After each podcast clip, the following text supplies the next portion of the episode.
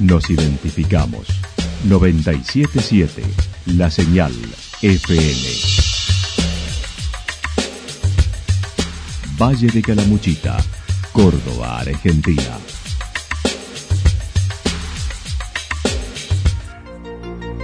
El más completo resumen de las noticias de la región, encontralos todos los días a las 12 y 30, a las 16 y a las 22 horas.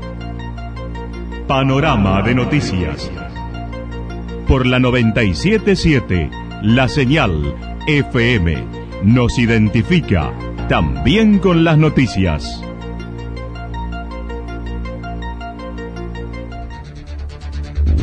Municipalidad de Villa del Lique. Una forma de vivir. Gestión Ricardo Zurdo Escole.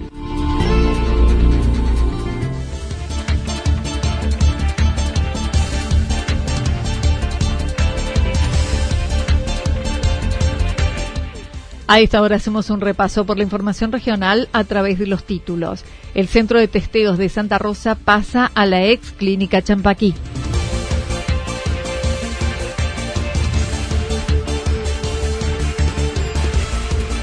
Docentes y alumnos del nivel medio contentos con la vuelta a la presencialidad.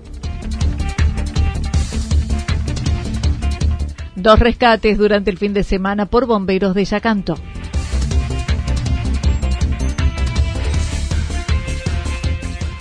Movilización y reclamos por un camping y balneario municipal en Los Molinos. La actualidad en síntesis. La actualidad en síntesis. Resumen de noticias regionales producida por la 977 La Señal FM. Nos identifica junto a la información.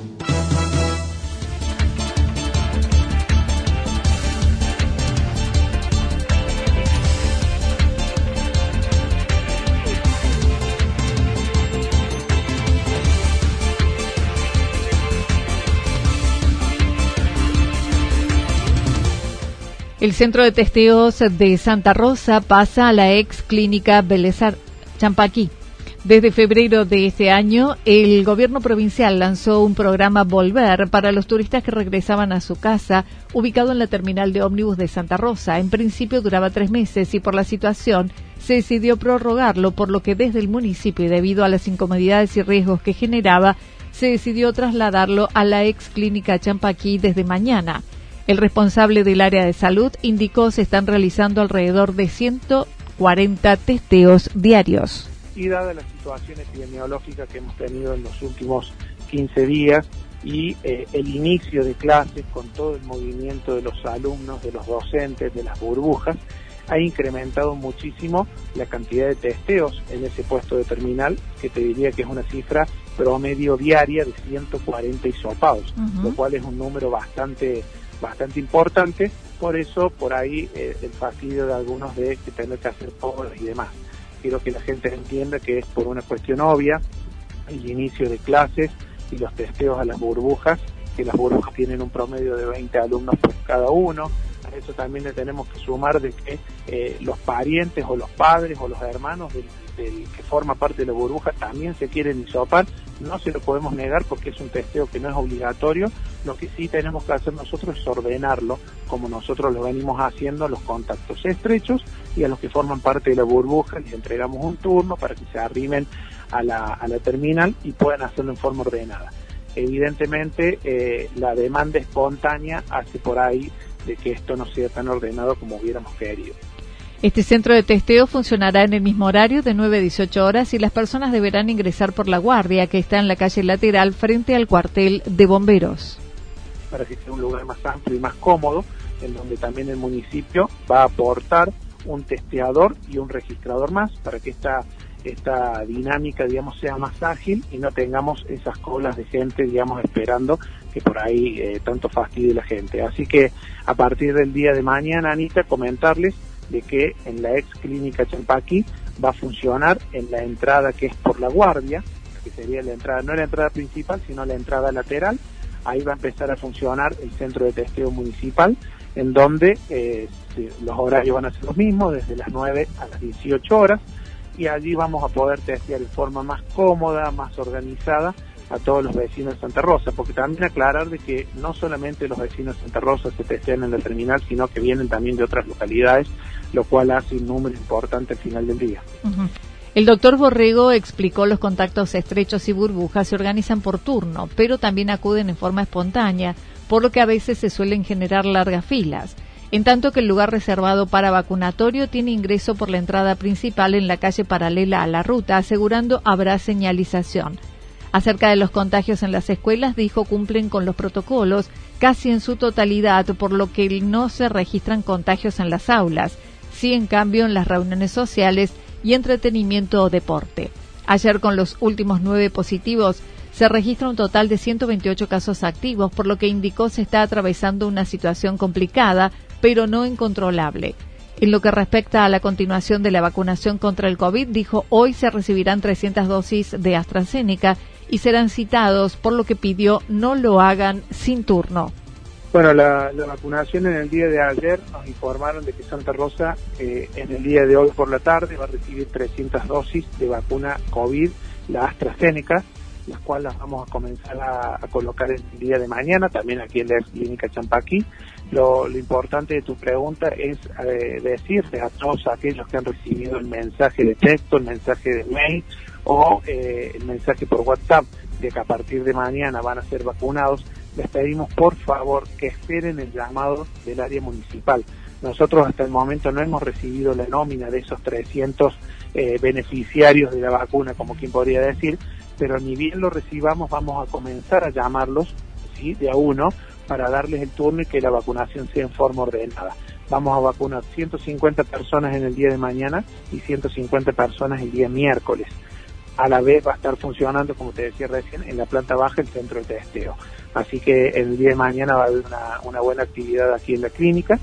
Y en cuanto a lo que me preguntaba de la vacuna antigripal, de decirte de que ya para esta semana prácticamente están todos los turnos dados, con todas las dosis ya asignadas a aquellos que han llamado a los centros de salud y han tomado el turno, para los mayores de 65 y lo único que estarían quedando son dosis de eh, pediátrica, o sea, para menores de dos años.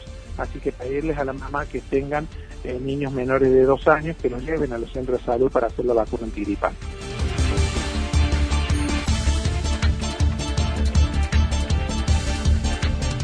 Docentes y alumnos del nivel medio contentos con la vuelta a la presencialidad. La posibilidad de instrumentar las burbujas en las escuelas y haber retomado la presencialidad, dicen, es muy bueno por parte de docentes y alumnos, ya que se trabaja con, calidad, con cantidad de alumnos reducidos, mientras los alumnos indican el mayor sufrimiento del año pasado fue por la falta de organización solos.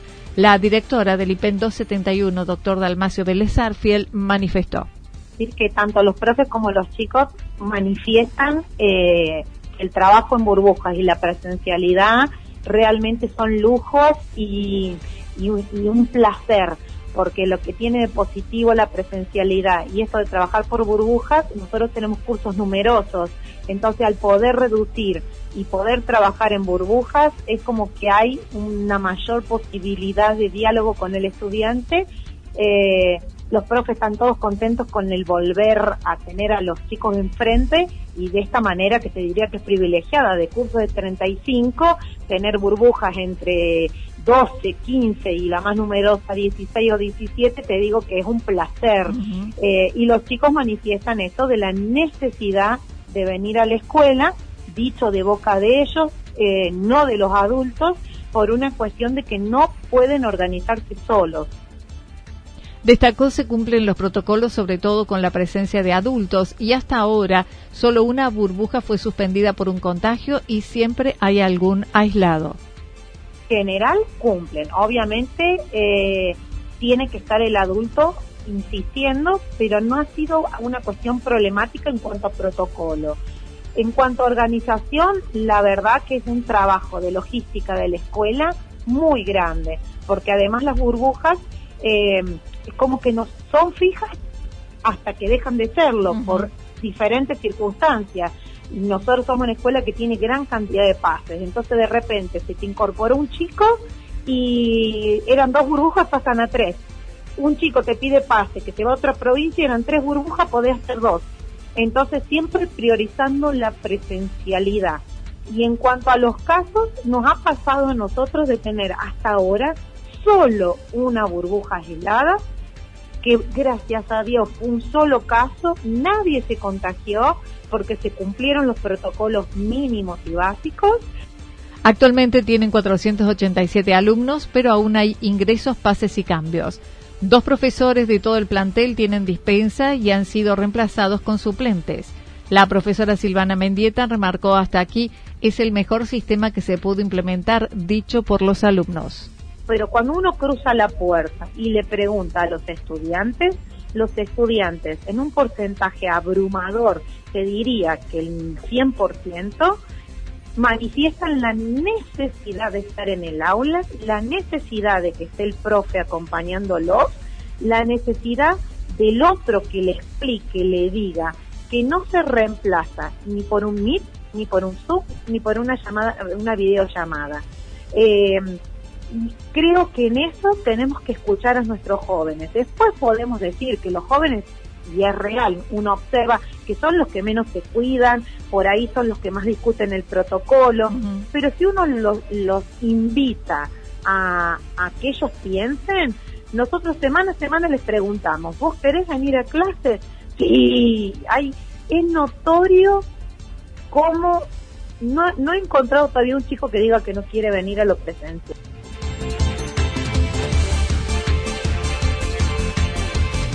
Dos rescates durante el fin de semana por bomberos de Yacanto. En el atardecer del viernes, una pareja extraviada en el Cerro Champaquí solicitó ayuda para descender, ya que al bajar al vehículo perdieron rumbo.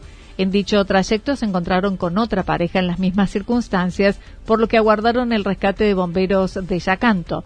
Walter Álvarez mencionó. En principio de, una pareja extraviada, eh, donde habrían hecho el ascenso al Cerro aquí cuando estaban haciendo el regreso hacia los vehículos eh, se habían equivocado el camino, bueno, se habían desorientado. Eh, en el pasar de la información y bueno, logrando de tener comunicación más fluida por telefónicamente con ellos, eh, se da la, la situación de que se encuentran con otra pareja que también estaban en la misma situación, que se habían desorientado, no se conocían entre sí, de la cual, bueno, en primera instancia se le hace la asistencia por, por teléfono, dándole todas las pautas necesarias para poder hacer un rescate mucho más, más rápido y más certero, eh, en vez de, dejarlo, como suelen hacer muchos, eh, a, realizar, hacer caminata o tratar de guiarlo, eh, que eso por ahí entorpece un poco más después del rescate, ¿no? Inmediatamente se, se arma una, una dotación que acude hacia el cerro Sucedió en el sector denominado la curva de los 40, que pudieron auxiliar sin mayores inconvenientes físicos, salvo uno de los integrantes que manifestaba problemas respiratorios. Y bueno, se realiza la, búsqueda en el sector que medianamente ellos calculaban estar, que termina siendo en la zona de la curva de los 40, pero bueno, al llegar al lugar, una de las personas, uno de los masculinos, estaban con problemas respiratorios y principalmente cansancio también, que no le permite digamos, poder desplazarse rápidamente, eh, de la cual, bueno, llevó un poco el tiempo normal que solemos eh, poner en este tipo de rescate. Bien, en definitiva, bueno, pudieron acompañarlos en, en la bajada o reubicarlos y debieron también asistirlos eh, médicamente. Todos tenían entre 50 y 60 años, de Río Cuarto y otro de Córdoba. Anoche recibieron otro pedido de rescate en la zona cercana al avión caído cuando un compañero de grupo dio aviso que cuatro motoqueros no podían descender por lo que acudieron con una unidad liviana para guiarlos, dejando las motos en el lugar. Nosotros aquí en Los Molinos estamos con el, el problema de la privatización del camping comunal, un camping comunal que así Claro, eh, lo ponían en conocimiento ayer en el transcurso también al principio de noche eh, se llegó un motociclista al, cuartel informando que un grupo de amigos eh, estaban haciendo una travesía en la zona alta, en la zona del avión caído, eh, donde, bueno, eh, estaban movilizando con las motos a través, digamos, de todo el, recorrido, con presencia de muchos pantanos, bueno, mucho desgaste físico que, habían tenido, no podían seguir avanzando y bueno, vinieron a pedir colaboración para poder eh, ayudar a sacar las motos y, que llegaran ellos en buenas condiciones hasta el camino grande. Eh, se terminó desplazando una unidad hasta el lugar. Cuando se llegó, las personas se las encontraron ya caminando, habían dejado las motos en el, a campo, digamos, y bueno, se los desplazó en, el vehículo hasta acá, hasta la localidad.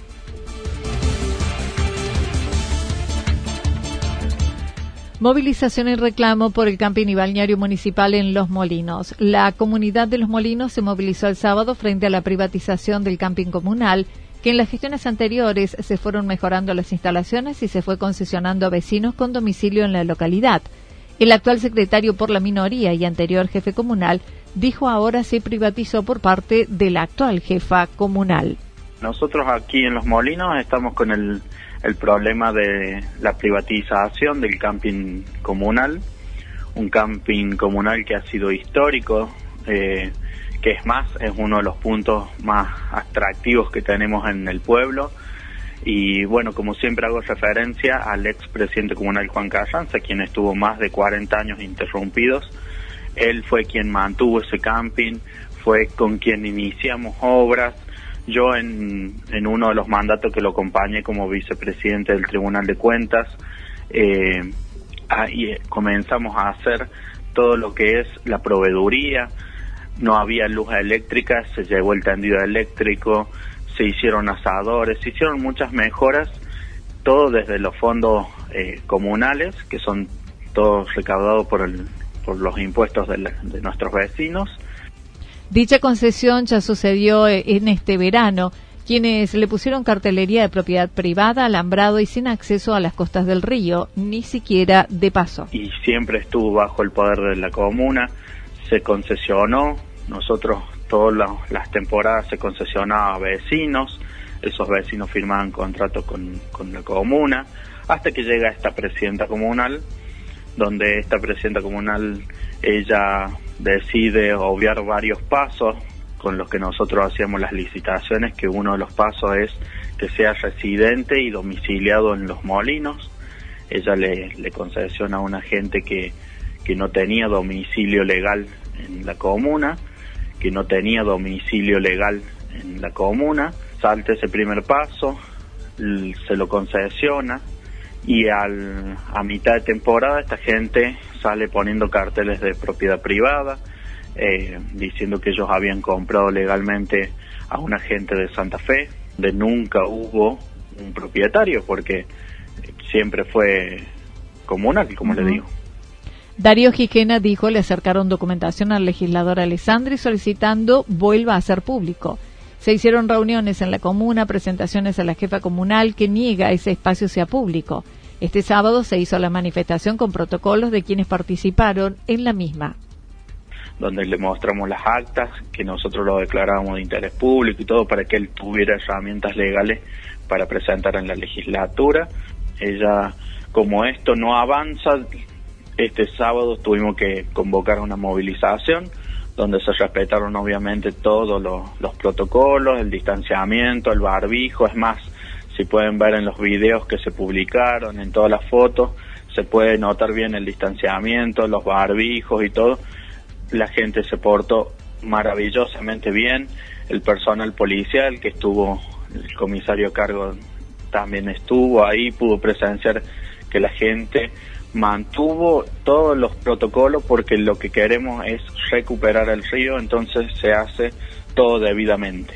Por más que hubo gente que, que es la que dice haber comprado insultaba, eh, trataba mal a la gente del pueblo que caminaba, porque el sábado no solamente se movilizó gente de nuestro pueblo, sino que nos acompañó San Isidro, que la Quintana, Despeñadero, San Agustín, que son localidades vecinas, y mandaron delegaciones a acompañar.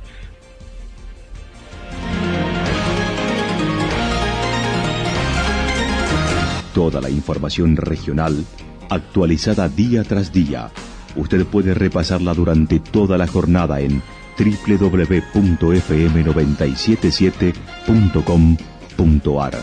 La señal FM nos identifica también en Internet. El pronóstico para lo que resta de la jornada indica probabilidad de alguna tormenta aislada, temperaturas máximas que estarán entre 24 y 26 grados para la región. El viento del sector norte estará mm, entre 23 y 31 kilómetros en la hora con probabilidad de ráfagas hacia la noche de entre 51 y 59 kilómetros en la hora. Para mañana martes anticipan mayormente nublado, tormentas aisladas hacia la tarde y noche pronóstico similar al de hoy con máximas entre 23 y 26 grados, mínimas entre 16 y 18 grados y el viento estará soplando durante toda la jornada del sector norte entre 23 y 31 kilómetros en la hora, sobre todo hacia la noche, con vientos en ráfagas entre 60 y 69 kilómetros en la hora. Datos proporcionados por el Servicio Meteorológico Nacional. Municipalidad de Villa del Lique. Una forma de vivir. Gestión Ricardo Zurdo Escole. Lo que sucedió en cada punto del valle. Resumimos la jornada a través del informativo regional en la 977. 977 La Señal FM.